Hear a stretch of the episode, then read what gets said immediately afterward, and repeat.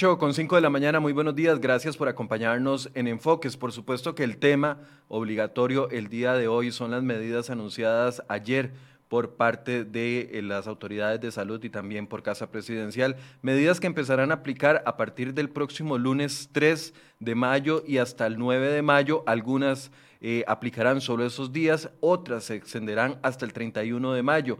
Eh, ya les hemos hecho la explicación en crhoy.com, ahorita les vamos a poner los enlaces para quienes tienen dudas con respecto a cuáles son esas medidas, pero hay tres puntos que queremos analizar eh, detenidamente el día de hoy con parte de los sectores que se van a ver afectados por estas medidas, específicamente los sectores dedicados a la parte de comercio, que, no quiero decir la, frase porque así se, se les cataloga y les dicen no esencial, pero esa frase no esencial deja por fuera de que sí es esencial para los cientos o miles de trabajadores que dependen sus ingresos de esto. Pero bueno, lo han catalogado en la parte de gobierno como comercio no esencial, refiriéndose a centros comerciales, venta de ropa, venta de cosméticos, venta de muchos tipos que, no están incluidos dentro de la lista de excepciones, así como los bares y restaurantes que también tendrán esa afectación. Hoy queremos analizar con ellos tres puntos específicos. Uno, la, el tema de la vacunación. ¿Qué está pasando con la vacunación más después del escándalo del día de ayer? Número dos, la calidad de las medidas. Y número tres, la, la aplicación de esas medidas para sectores que están regulados, pero quedan por fuera los sectores que no están regulados y que es donde se están generando la mayoría de los contagios. Eso lo queremos abordar el día de hoy. Para eso me acompaña don Jorge Figueroa, eh, presidente de la Cámara de Restaurantes y Afines, y también don Arturo Rosabal, quien es vicepresidente de la Cámara de Comercio. Los invito para que vayan preparando sus preguntas y en pocos minutos vamos a estar eh, abordándolas con ellos. Voy a saludar a los señores eh, esta mañana. Don Jorge, don Arturo, gracias por estar con nosotros. Hola, don Michael, qué gusto estar por aquí. Muchísimas gracias por invitarme y este, un gran saludo a toda su audiencia. Muchas gracias por la invitación y muy buenos días a, toda su audiencia.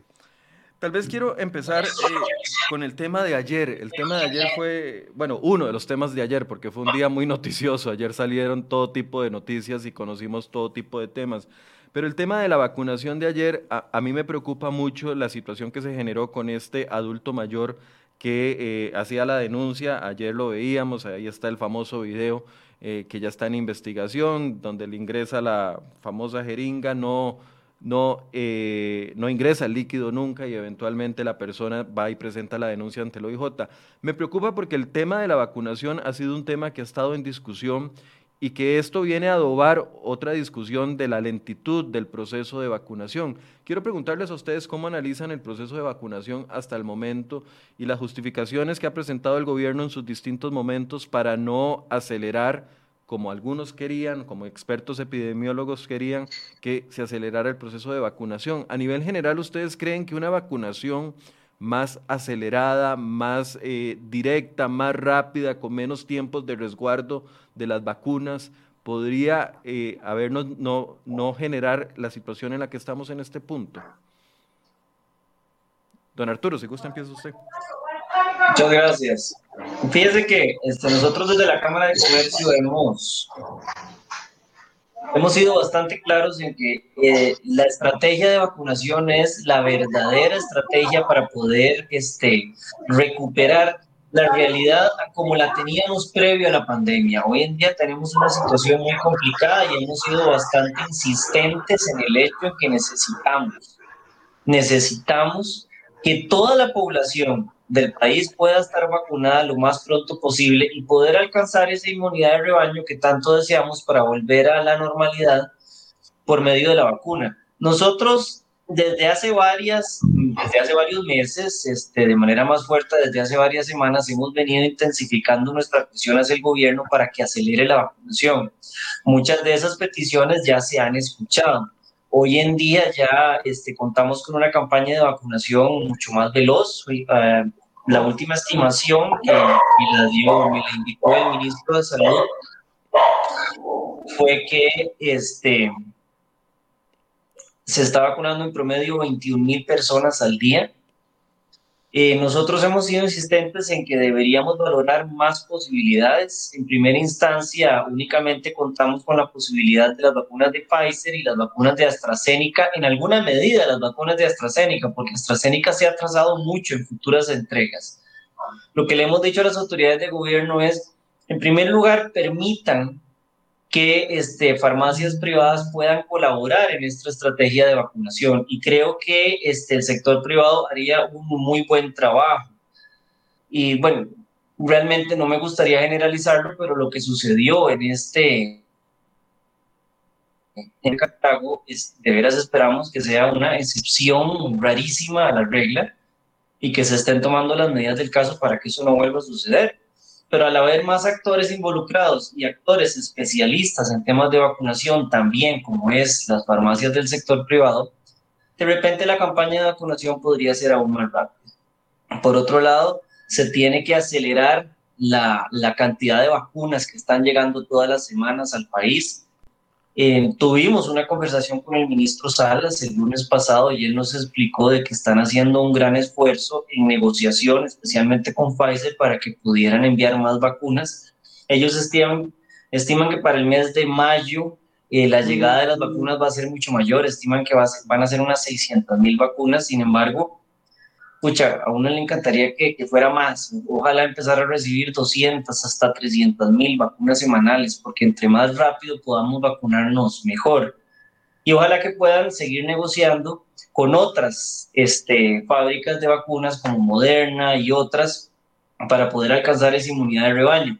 También hay un interés de algunos actores del sector privado por traer vacunas este, poder venderlas o, ofrecerlas en el sector privado, este, vacunas que tal vez no cuentan con el aval aún de las autoridades de salud, como es la vacuna rusa, por ejemplo.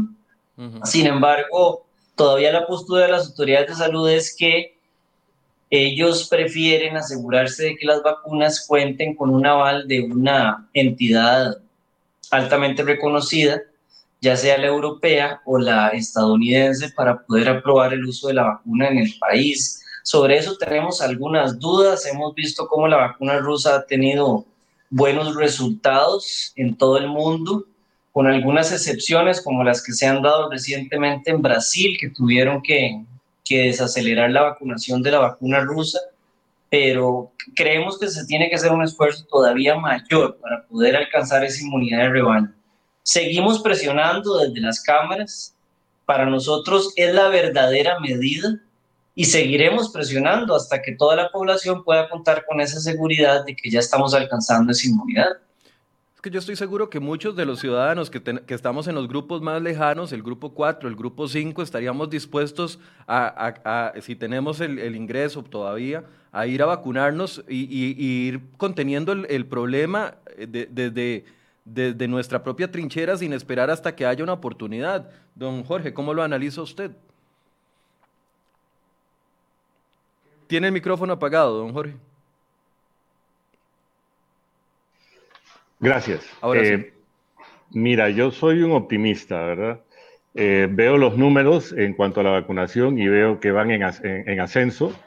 Yo entiendo que la vacunación está determinada por, por el ingreso de las vacunas. Eso depende de, la, de, los fabricantes y el sistema que manejan ellos para distribuir. Hay que decir, pues, que, los países este, eh, más, este, eh, con más capacidad económica, pues, han, tomado, han tomado muchas este, de estas vacunas, limitando, pues, que a otros países con menos recursos económicos les llegue. Eh, eh, hemos visto también que el sector privado tiene dos propuestas básicas, ¿verdad? Número uno, traer vacunas y, venderlas. O traer vacunas, también están, se está conversando de, hay empresas que estarían dispuestas a comprar vacunas para vacunar a todos sus trabajadores. Eh, hay propuestas de la Cámara de Zonas Francas, también de traer vacunas y, vacunar a todos los trabajadores de zonas francas. entonces, también, por otro lado, hay muchas propuestas, universidades, centros comerciales, eh, eh, eh, locales en zonas francas que se quieren poner a disposición para convertirse en centros de vacunación. También, por ejemplo, la Cámara de, de Espectáculos Públicos, que está cerrado, es uno de los negocios que desde el primer día sigue cerrado, son de los más afectados. Eh, ellos están poniendo a disposición de la Comisión Nacional de Emergencia, tengo entendido, todas sus carpas y todos sus equipos que utilizan para eventos, de tal manera que puedan ser utilizados para vacunación, como también lo hemos visto en la televisión en otros países, que la gente llega, hace fila en su vehículo, lo vacunan y, siguen circulando. O, llegar a, situaciones como en Israel, ¿verdad? Que llegabas a un restaurante o a un bar y te vacunaban mientras consumías. Entonces, eh, sí tenemos entendido que ya hay conversaciones con el Ejecutivo eh, por parte del sector privado, la Cámara Nacional de Industrias, el CAEP, están este, colaborando en ese sentido para acelerar esos procesos que, que menciona Arturo, en el sentido de tener los permisos para poder traer vacunas y también que eh, el gobierno pues este, le dé la luz verde a esa alianza pública, público-privada, que es lo que de verdad pensamos nosotros que sumaría bastante al esfuerzo que la Caja y el Ministerio de Salud están haciendo. Una, eh, parte... Perdón, sí, termina la idea. Pero sí también que, que quede claro, ¿verdad? Si bien la, vacunación, pucha, es una, herramienta fabulosa para esta situación, eh, que la gente entienda que eso no significa que hay que bajar la guardia, ¿verdad? Uno que está vacunado no significa que no va a contraer la, la enfermedad, significa que va a tener menos, este, menos síntomas y la va a pasar más suave, pero eh, ya hemos visto gente vacunada que, que, se ha contagiado y gente vacunada que eh, lamentablemente también ha fallecido, ¿verdad? Y no solo acá, sino en otros lados. Pero sí, coincido con Arturo en que el tema de la vacunación eh, es fundamental y, y, esperamos ver que esa aceleración que vemos en el tiempo pues se incremente bastante más, ¿verdad?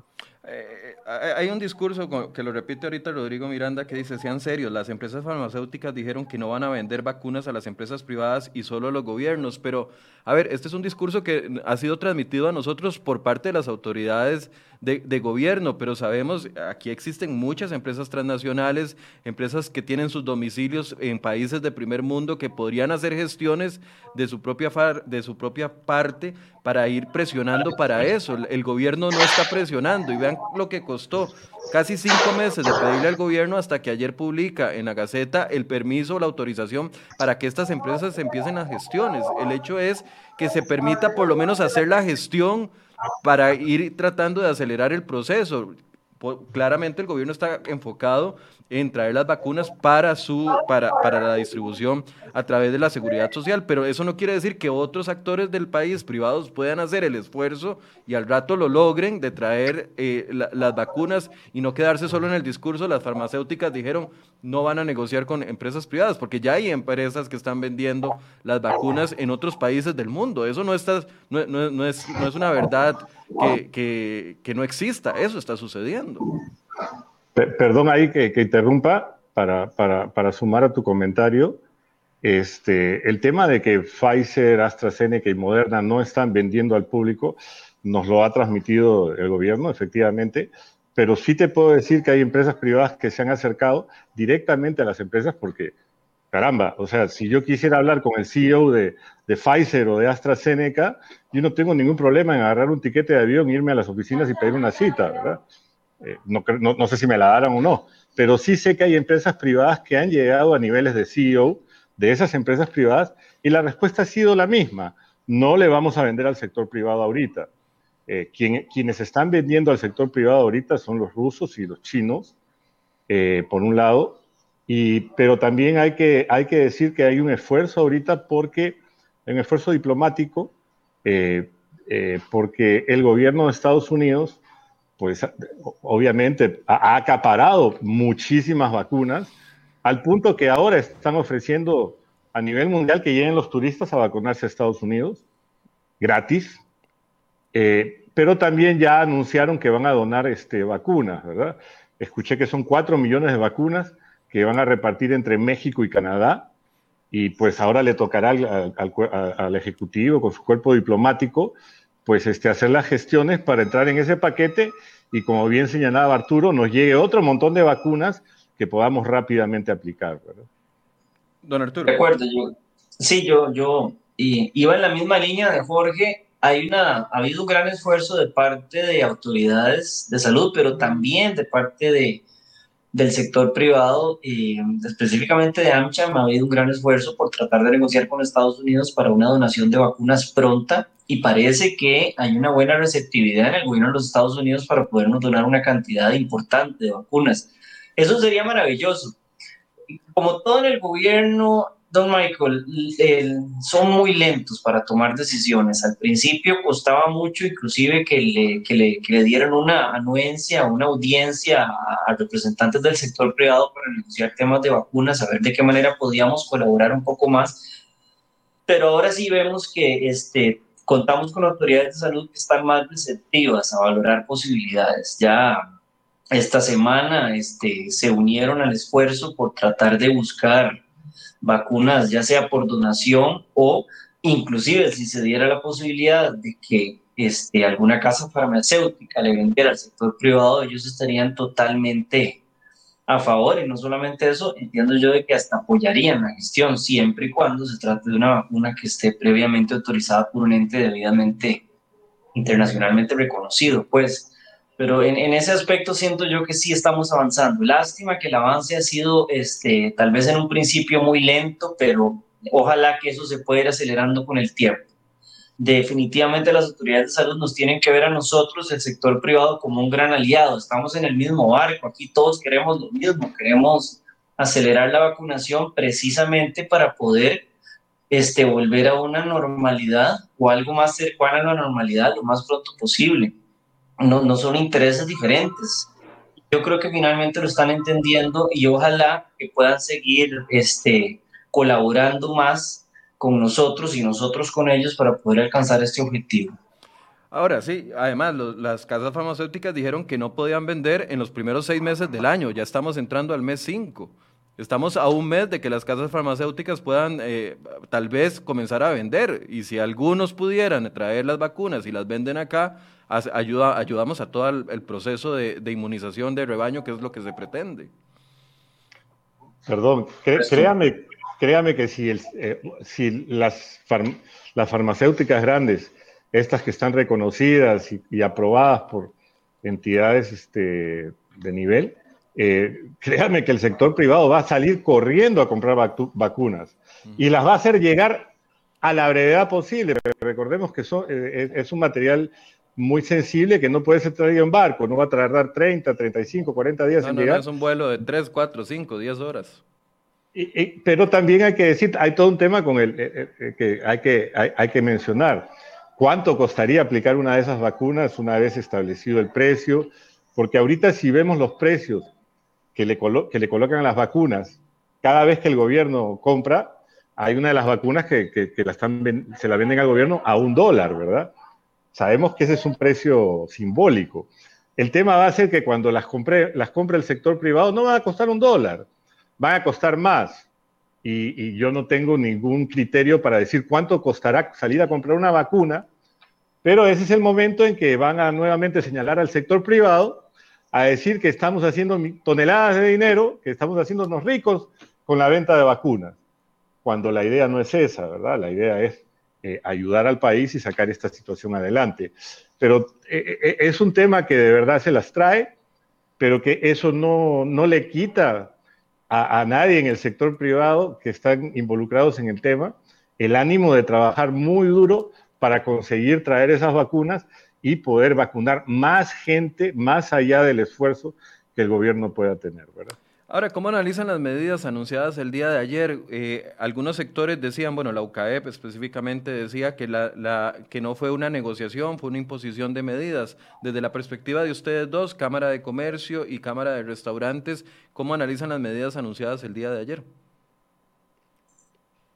Claro, vea, este, don Michael, definitivamente este, estas medidas que se anunciaron ayer este, son, son medidas terriblemente restrictivas que claramente le van a hacer un gran daño a la economía y eso nosotros lo tenemos muy presente, muy claro. hubiéramos preferido que nos hubieran permitido mantener los comercios abiertos porque hemos reiterado en muchas ocasiones, que el, el, contagio no se está dando en los locales comerciales. La gran, inmensa mayoría de los locales comerciales este, tenemos protocolos de salud debidamente establecidos, el uso de la mascarilla es obligado, el lavado de manos, el distanciamiento y más bien este, los mismos no solamente los clientes, sino que los mismos, este, los mismos colaboradores que trabajan en los locales están muy seguros, están en un ambiente bastante controlado que les permite asegurarse que por lo menos mientras están trabajando se mantienen en un ambiente bastante, bastante adecuado a las condiciones actuales. Sin embargo, en fin, comprendemos que la situación de salud es bastante grave. Este, pues obviamente este, entendemos que se trata de una tercera ola que es supremamente agresiva. Claramente nos solidarizamos con las autoridades de salud y entendemos que para evitar un mayor contagio y una mayor cantidad de muertes, de repente era necesario que se implementaran medidas un poco más restrictivas. Sin embargo, sí le hacemos el llamado al gobierno para que comprenda que este sacrificio que le está pidiendo a todos los ciudadanos costarricenses, este sacrificio va a tener un costo, va a tener un costo muy grande. Especialmente muchísimos dueños de comercios, este, colaboradores, este, personas que trabajan en el sector comercio que se van a ver terriblemente perjudicados en un contexto en el que ya estaban terriblemente perjudicados. Nosotros en el sector comercio decrecimos aproximadamente un 10% el año pasado y este año esperábamos crecer un poquito.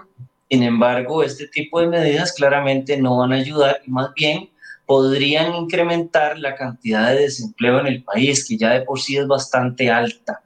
Es una lástima que tengamos que llegar a estas instancias y yo le voy a robar esta frase a Jorge, se va a enojar conmigo, pero es que me encantó lo que dijo ayer, estamos pagando gustos por pecadores, definitivamente ahí te doy la razón, Jorge.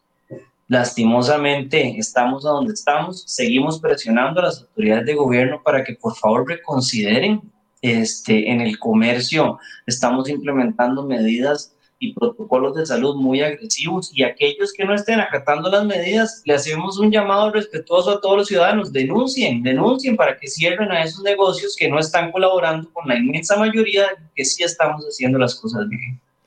Don, don Arturo, antes de darle una pregunta que les envía Gwen Samayoa, ¿qué posición tiene con respecto a las medidas? Eh, perdón, don Jorge. Tiene el micrófono apagado.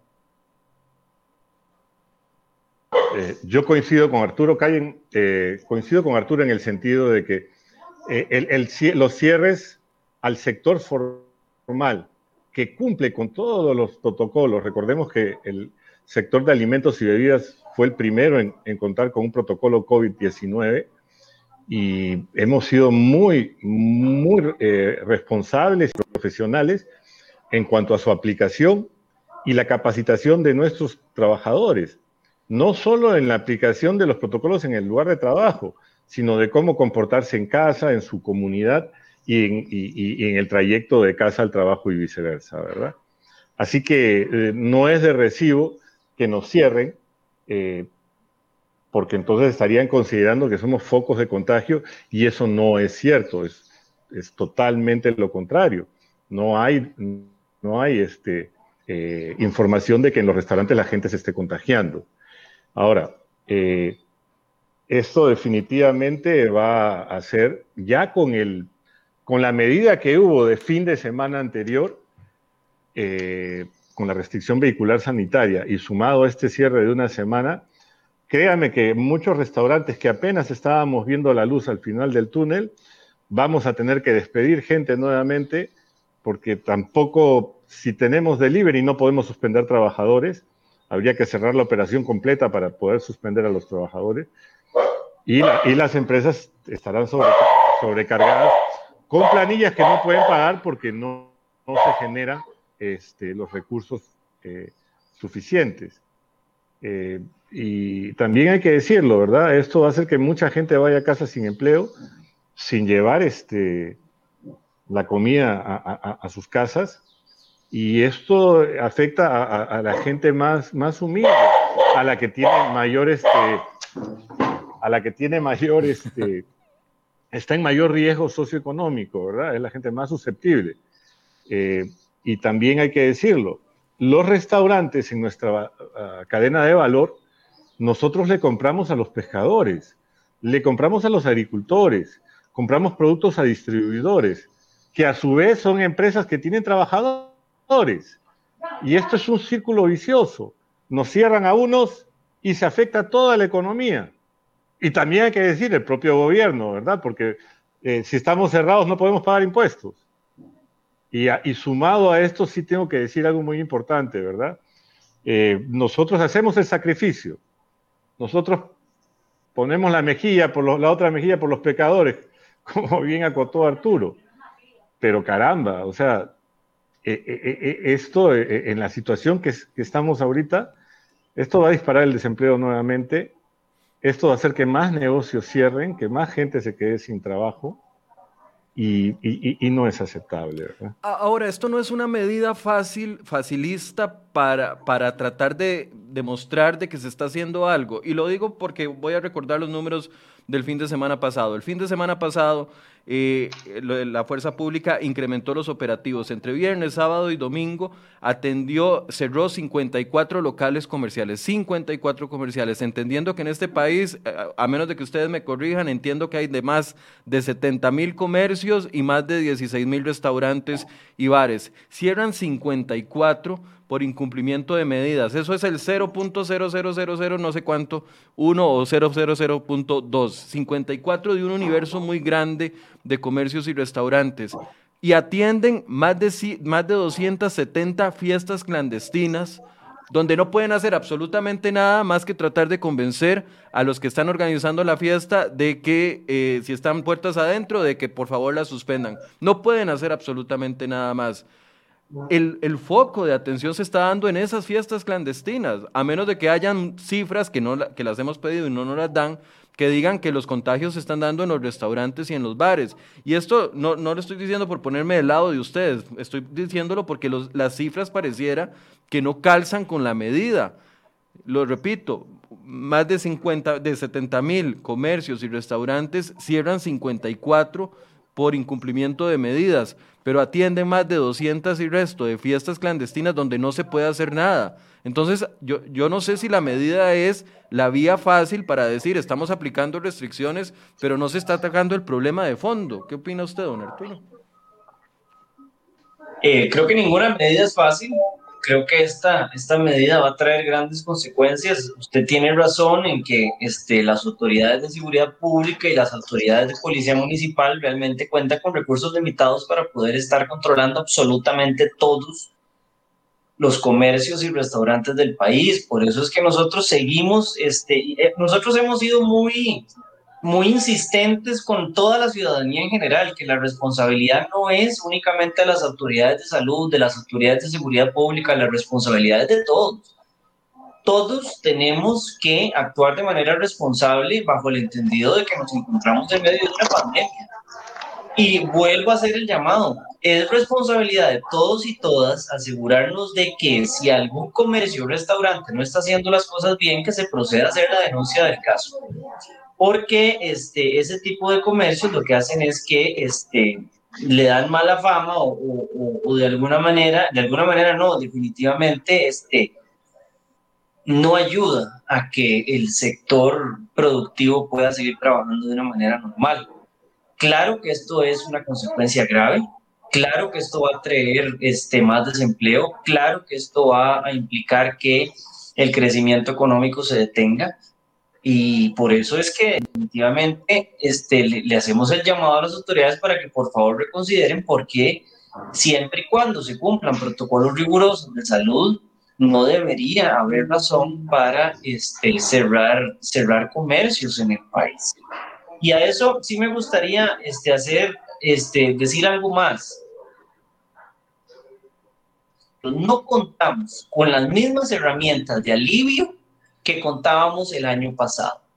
Una muy importante, la reducción de jornadas. La reducción de jornadas se autorizó por tres meses más en los primeros días de enero y hasta finales de marzo. Y ahora se volvió a aprobar una reducción de jornadas laborales únicamente para el sector turismo. El comercio y los restaurantes no cuentan hoy en día con la posibilidad de reducir este, la jornada de las personas. Por lo tanto, si se cierra el negocio, nos exponemos a que las personas tengan, eh, a que se incremente el desempleo, al no haber otras formas para poder mantener a la persona empleada, aunque sea con una jornada reducida. Entonces, no se vale que impongan medidas tan restrictivas por un periodo prolongado si no contamos con las herramientas para poder garantizarle a la gente de que vamos a poderles este, mantener el trabajo mientras estamos en esta situación. No se vale. Don Arturo, sobre los controles de las fiestas, eh, don Jorge, perdón, sobre los controles de las fiestas clandestinas, eh, eventos privados. Yo no me imagino yo siendo un restaurantero o un, o un dueño de un bar y tener mi comercio cerrado por ocho días y ver al frente una fiesta clandestina donde se está vendiendo licor, etcétera, etcétera, y que no se hace nada. No, no me imagino la frustración que podría tener yo. Mira, eh, yo conozco gente que ha vivido eso eh, y, créanme que es para, ponerse a llorar con la persona, ¿verdad? Porque se ve que la autoridad está limitada por un tema legal. Ahora este, nos enteramos que si bien declarada la emergencia sanitaria, eh, bajo, ese, eh, eh, bajo ese parámetro, las autoridades policiales no pueden ingresar a propiedades privadas, fiestas, matrimonios, inclusive que, que, anuncian en Facebook, ¿verdad? Pague 10 mil colones, barra libre, todo lo que pueda tomar de, de 8 de la noche a 5 de la mañana. Y, ahí te llegan 300, 400 personas. aquí, como bien señaló Arturo, Sí, las pocas medidas que pueden ayudar a los empresarios responsables, que cumplimos con todas las directrices sanitarias y, cualquier otra que emane el gobierno, este, tenemos un serio problema, ¿verdad? Aquí queremos este, llamar la atención de los diputados, porque entonces lo que necesitamos es una modificación de la ley de salud para que la autoridad, la autoridad policíaca, dentro de la declaratoria de emergencia sanitaria, pueda ingresar a propiedades privadas y ponerle coto y, poner, y cerrar inmediatamente y, encarcelar a toda esta gente que está en la ilegalidad y la clandestinidad. Pero también hay que decirlo, ¿verdad? Hay, hay negocios del sector formal que no se están portando bien. Y nosotros, dentro del marco de la responsabilidad compartida en el manejo de la pandemia, dentro de la política nacional del propio gobierno de Costa Rica trabaja y se cuida, pues e, a, esos empresarios irresponsables, pues que se les hagan pagar las consecuencias de sus actos irresponsables, ¿verdad? Porque no se vale que por uno, dos o tres eh, negocios formales se generalice en todo un sector donde habemos eh, empresarios y trabajadores muy profesionales y muy responsables, porque hay que decirlos. O sea, yo no creo que haya una sola persona en el país que no piense que la salud y la vida de los ticos es importante y en, ese sentido, pues, este, la capacidad de los servicios hospitalarios no, se vean saturados y, créanme, yo ya, ya viví por cuenta propia a un familiar que estuvo en, un hospital público para una cirugía eh, cinco días en una camilla de un pasillo, ¿verdad? El, el, ¿Ustedes cuentan con datos que puedan decirles si dentro del sector de la Cámara, todos los, comercios que agrupan cada una de las cámaras, se han dado contagios masivos como para que justifiquen los cierres que se están dando? No, no, no, no, no contamos con información de esa naturaleza. O sea, y yo creo que el gobierno tampoco cuenta con información de esa naturaleza. Este, yo creo que no hay una evidencia clara de que este, el comercio y los restaurantes sean focos de infección. Lo que está tratando de este, generar el gobierno con estas medidas es limitar o anular prácticamente la movilidad de las personas, pero el contagio no se está dando en estos lugares.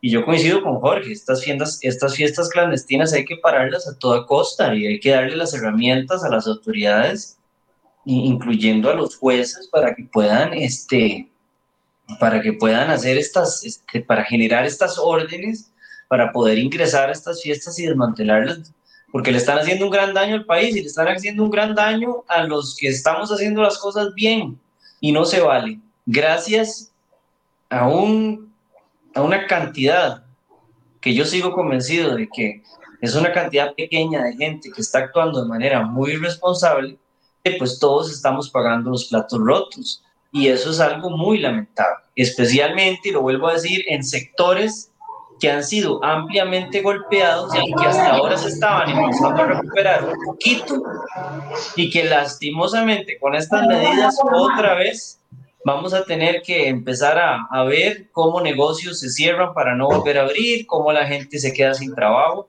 y eso es muy lamentable, muy, muy lamentable.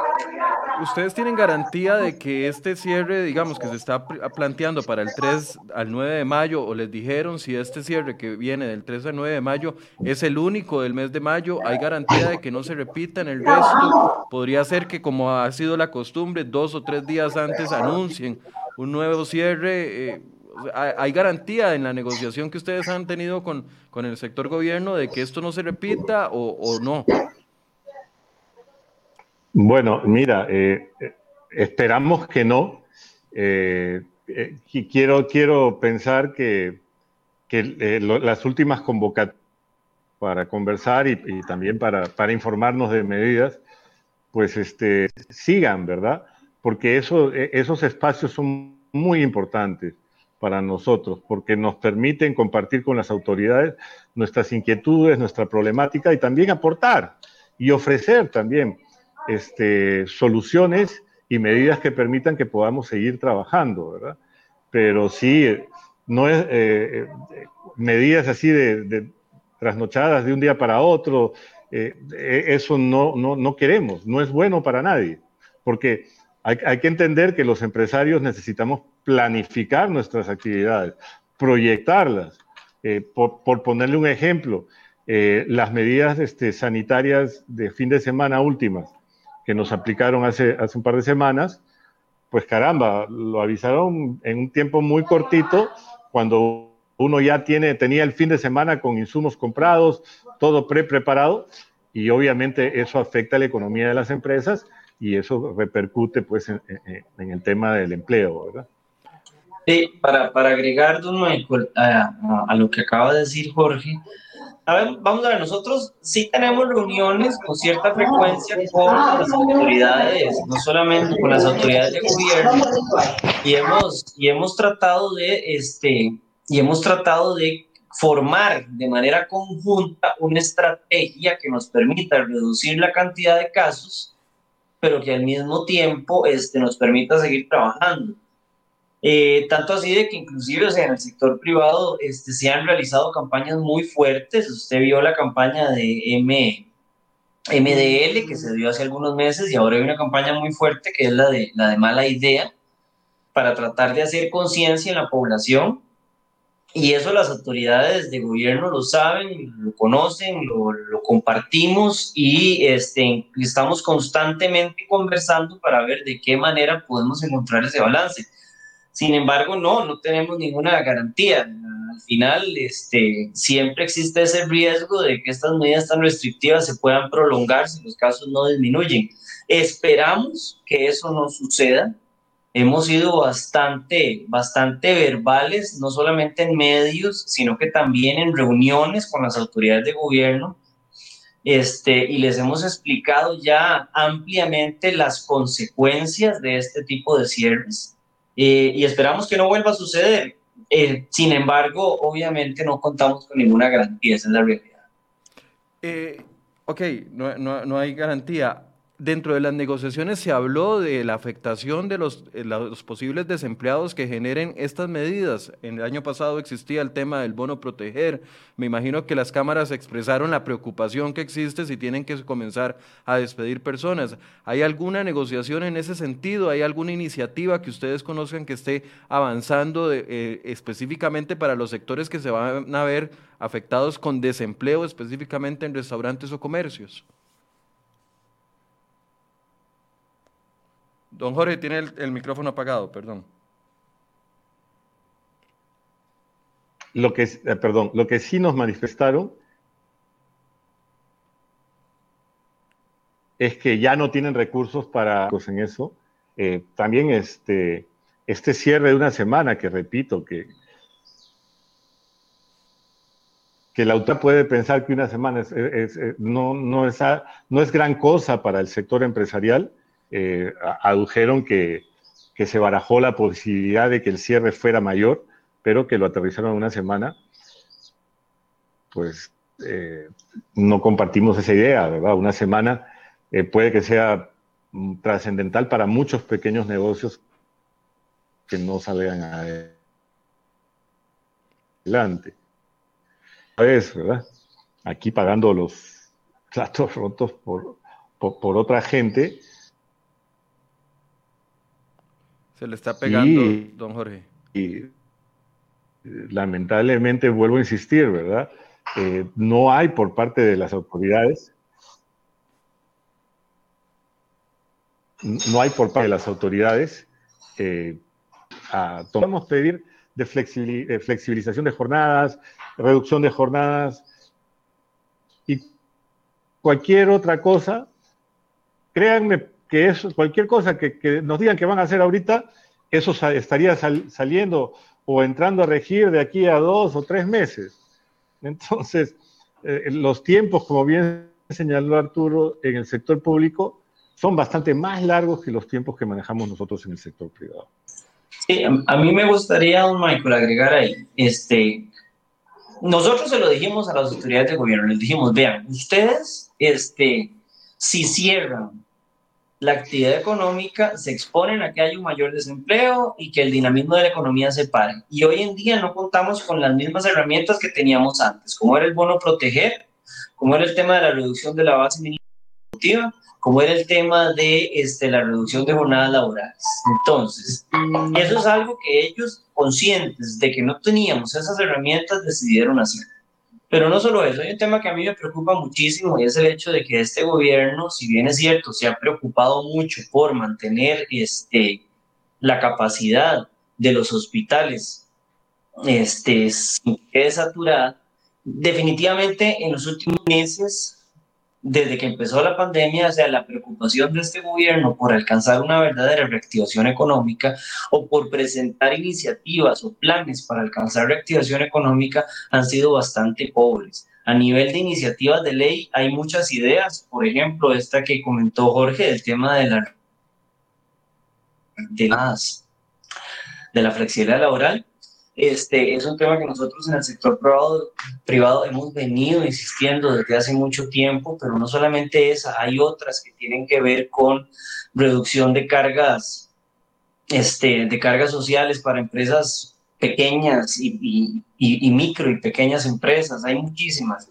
Sin embargo, este, parece que a este gobierno ese tipo de, de medidas no les han dado la importancia que se merece. A nivel de Asamblea Legislativa, de toda, toda la, todo el esfuerzo del gobierno está concentrado con los proyectos de ley ligados a la, este, a la aprobación del préstamo con el Fondo Monetario Internacional, que eso nos parece que es importante, sin embargo, se ha dejado absolutamente abandonada la agenda de reactivación económica en una situación en la que el país este, está en medio de una crisis económica, dejar abandonada la reactivación económica me parece sumamente irresponsable.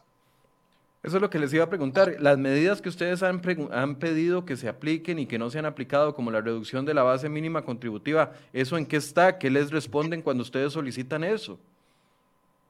Eh, eh, tengo entendido que eso está a nivel de discusión de la Junta Directiva de la Caja.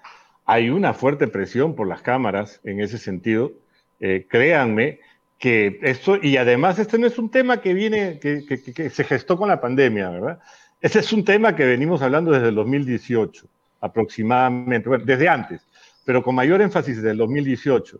Ya llevamos tres años y, no hemos logrado más que, como bien señaló Arturo, una ventanita durante la pandemia para, para más o menos salir adelante.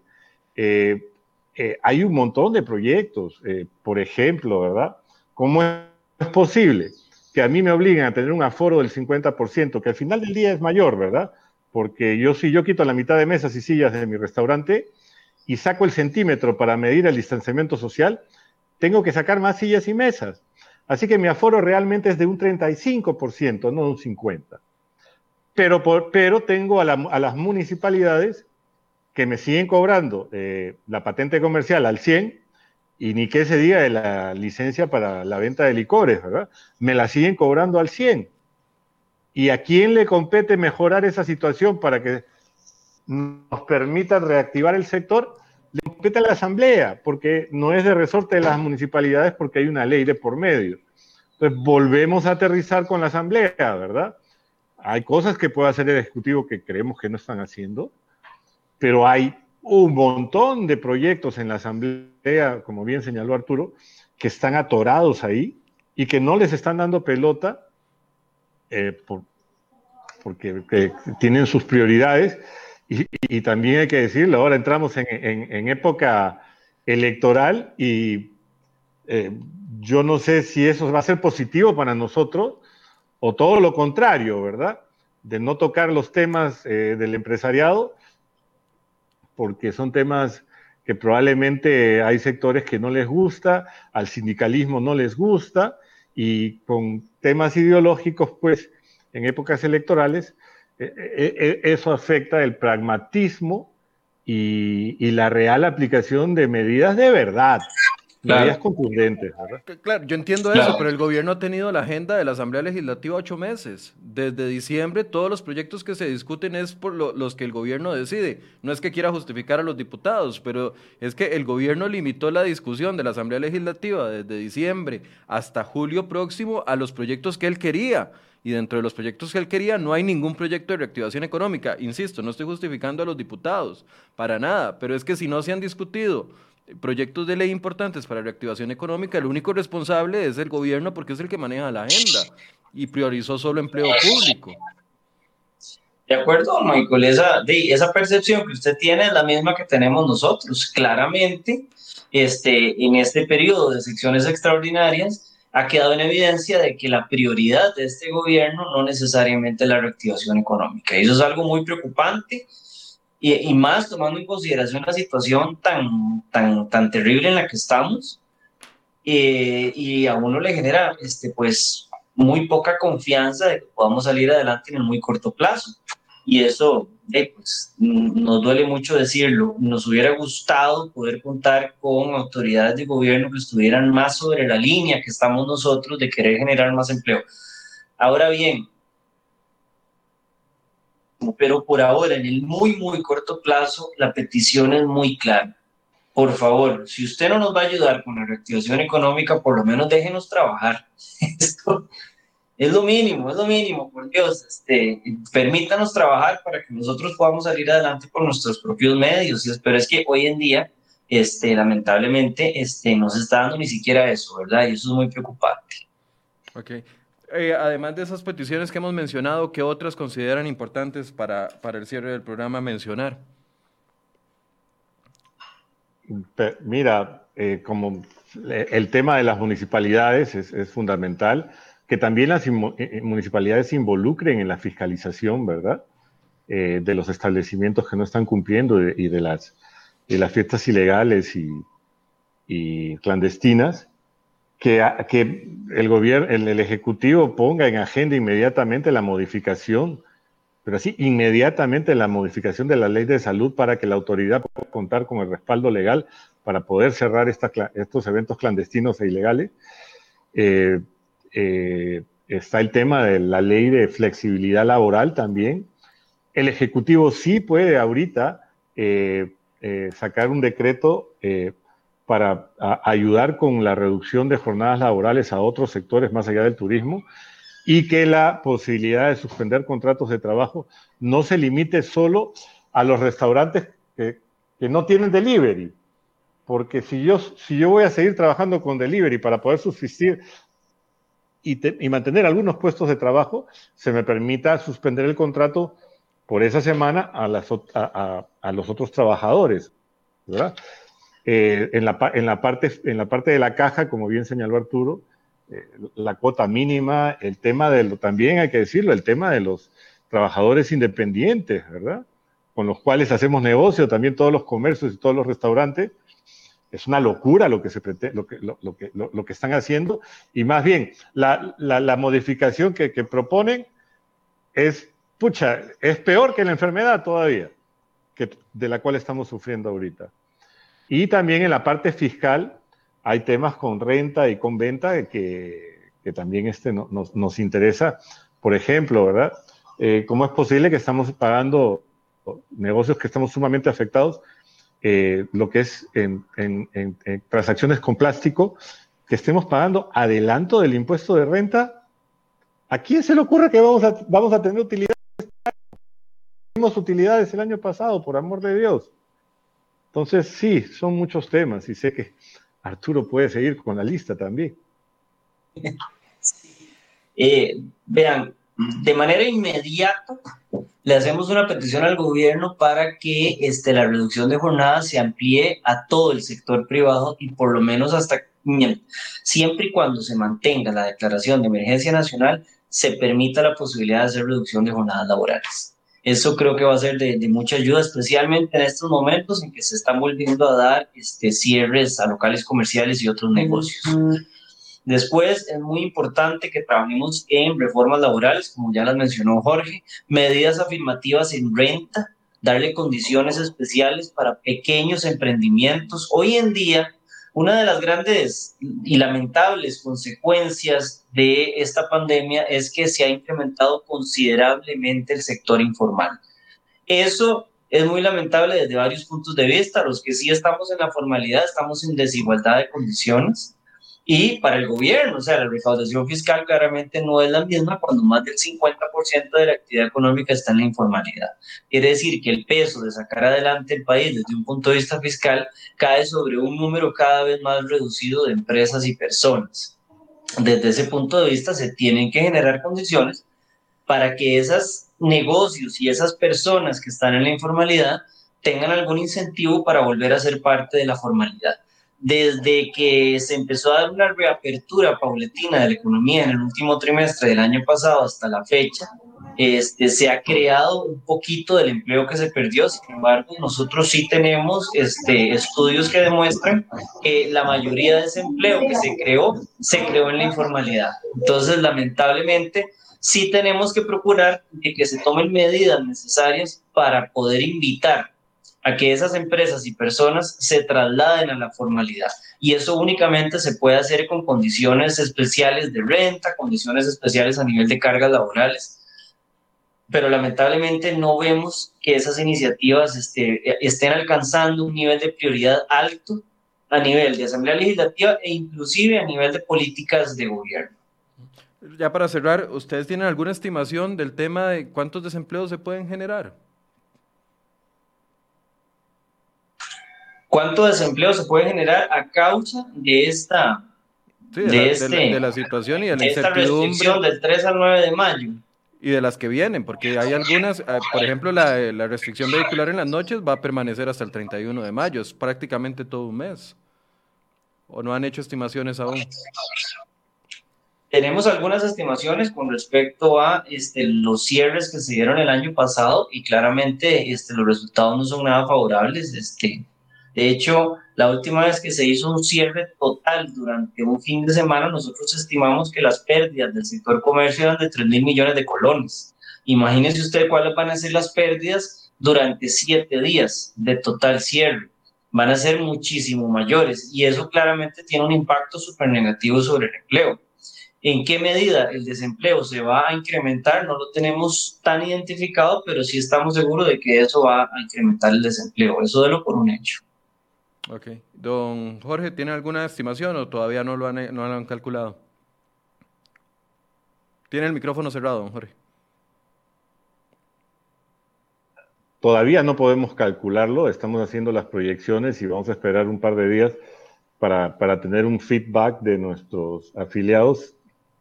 Eh, pero sí, definitivamente, ¿qué quieres que te diga? Si yo ya había contratado cuatro saloneros para hace poquito porque ya veía que estaba mejorando la cosa y ahora me cierran, o, mis fines de semana, que, eh, prácticamente la venta de cada día de fin de semana bajó a la mitad o menos, eh, pareciera que me están sobrando dos saloneros. y así sucesivamente, en cocina, administradores, pileros, ayudantes, eh, e, e, eso va a tener un efecto cascada. Y sí, lo que es un hecho es que el empleo se va a ver afectado, porque van a pasar más personas a las filas del desempleo eh, y como bien señaló Arturo también, bueno, hay mucha informalidad eh, y, combinamos que el gobierno con carácter urgente tome medidas en el sentido de poder este, asimilar a los informales en el sector formal. Eh, los combinamos a pensar fuera de la caja, eh, a no seguir este, con, ideas que, que realmente, pues, si, si, a mí me dicen que me tengo que formalizar, pero que tengo que pagar la caja de los últimos 10 años, eh, la, la, verdad es que yo me reiría en la cara de la persona que me hace esa propuesta, ¿verdad? Y, y más aún en una situación tan funesta como esta es una, broma de muy, muy, pero muy mal gusto.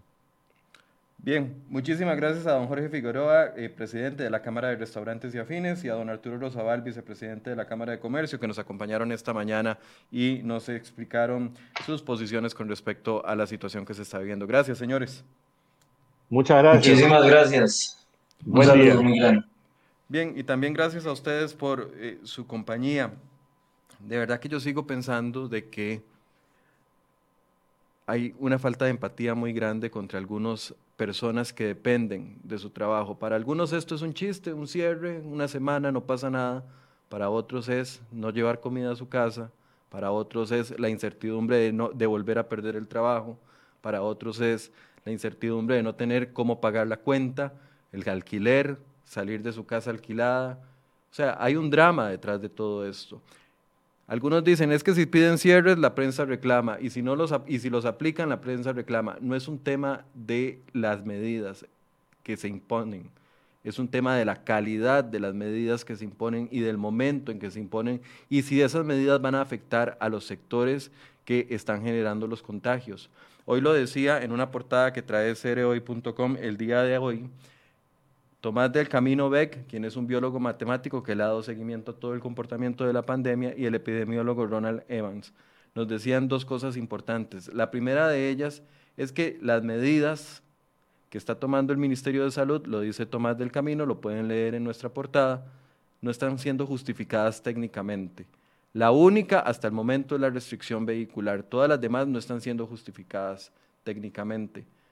¿De qué sirve cerrar el comercio, dejar a cientos de personas o miles de personas sin trabajo, cuando las fiestas clandestinas y los lugares siguen siendo los focos de contagio y nadie hace nada? Ojalá nos planteemos esa pregunta. Ojalá que el que está muy acomodado desde su, desde su punto de vista cómodo, recibiendo su salario desde una oficina o desde algún punto de vista donde reciba ingresos fijos y dice cierren todo, ojalá se ponga a pensar qué haría esa persona si de la noche a la mañana una vez más se queda sin ingresos.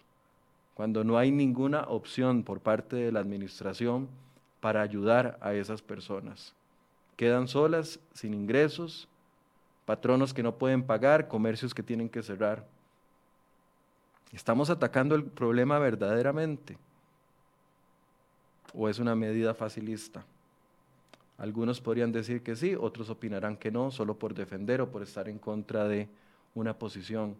Lo importante aquí es que detrás de esto hay un drama familiar de cientos de miles de familias. Y aunque a los troles no les guste, lo voy a seguir repitiendo. 468 mil personas sin empleo y podría aumentar. 500 mil personas con trabajando menos de las horas que podrían trabajar. Un millón de personas en empleo informal. A los que rajan de una economía pujante, estos datos les debería de hacer reflexionar de lo que verdaderamente está sucediendo en el país. ¿Culpa de la pandemia o no? La pandemia es la misma para todos, algunos lo hacen muy bien y otros muy mal, es la calidad de las medidas. Vamos a verlo con las fiestas que se van a atender este fin de semana, vamos a verlo con las reuniones familiares, vamos a ver si los números bajan. O si estamos aplicando una medida facilista que no va a tener los resultados esperados, porque no se ataca el problema de raíz. Muchas gracias por su compañía. Lunes tenemos más de enfoques.